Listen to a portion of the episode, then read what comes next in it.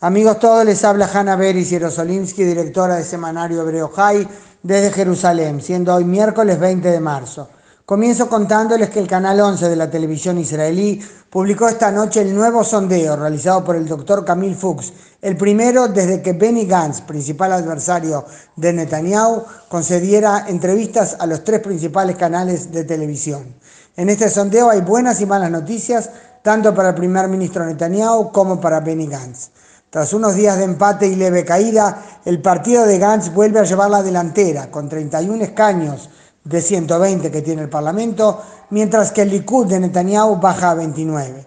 Pero eso no cambia el resumen general de los bloques, que es en definitiva lo determinante. La derecha, con los partidos religiosos, llega a 64, mientras que el centro de izquierda tiene solo 56, que incluyen, por cierto, a los partidos árabes, un tema, como recordarán, de gran polémica en el plano interno israelí.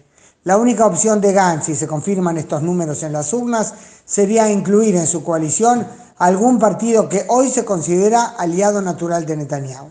Dicho sea de paso, es interesante que tras publicarse grabaciones de Gantz, de las que parecía desprenderse su disposición a hacer coalición con Netanyahu después de las elecciones, él dijo en forma categórica y explícita que no se sentará con Netanyahu en un próximo gobierno.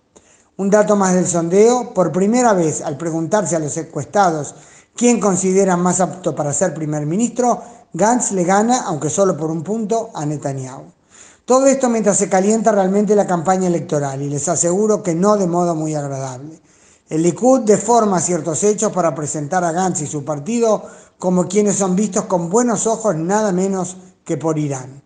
Del otro lado, algo que si bien fue presentado por la cúpula de Cajol Laván el partido de Gantz, no parece ser meramente ataque político, sino una acusación mucho más dramática que podría conducir a una nueva investigación policial y de todos modos la fuente va más allá del partido. La fuente es una alta fuente de seguridad en el pasado.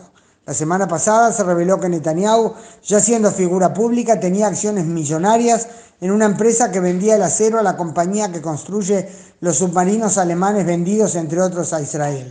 El general retirado Amos Gilad, que estuvo al frente del equipo político y de seguridad de Netanyahu, y es a él que nos referimos al hablar de alta fuente de seguridad, reveló que fue Netanyahu quien dio en su momento el visto bueno a la canciller de Alemania, Angela Merkel, cuando ésta preguntó por su preocupación por la seguridad de Israel si Alemania puede vender sus submarinos también a Egipto.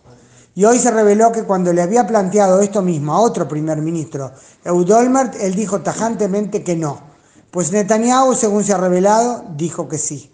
Según Gantz, se trata de un tema sumamente serio en términos de seguridad.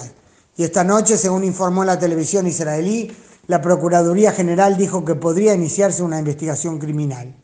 No podemos terminar sin comentar al menos lo que ustedes seguro ya saben.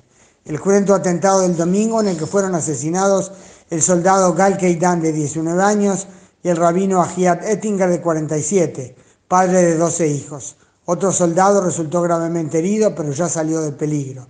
El asesino fue abatido anoche cerca de Ramallah. Y todo esto mientras esperamos para este jueves votaciones anti-israelíes en un nuevo teatro del absurdo en el Consejo de Derechos Humanos de la ONU en Ginebra, donde se volverá a condenar a Israel por su respuesta a los disturbios violentos en la frontera con Gaza, por supuesto sin mencionar siquiera a Hamas.